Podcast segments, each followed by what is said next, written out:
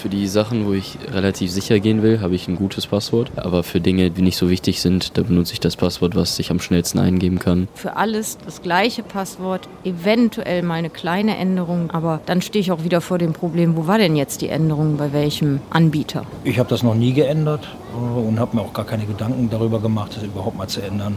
Einfache Passwörter knacken Hacker in 0, nix, sagt Christian Scherk, Experte für Sicherheit im Internet. Für ein Passwort, was nur sechs Zeichen hat, brauche ich drei Sekunden, um das herauszufinden. Wenn ich dann auch keine Sonderzeichen nehme, sondern nur Buchstaben, geht sogar in einer Sekunde. Wer dann für sämtliche Anwendungen wie das E-Mail-Konto, Online-Banking, Amazon, Facebook und Co. dasselbe Passwort benutzt, der öffnet Kriminellen alle Tore. Dann ist es ein einfaches für die Hacker, das auszuprobieren und ihre sämtlichen anderen Konten, Amazon, Facebook, Twitter, Payback zu hacken und am Ende des Tages sind meine Konten leer und meine guten Payback-Punkte weg. Payback ist aber in so einem Fall nicht verpflichtet, die Punkte zurückzuerstatten, denn der Nutzer hat die Pflicht, mit sicheren Passwörtern auf seine Accounts aufzupassen.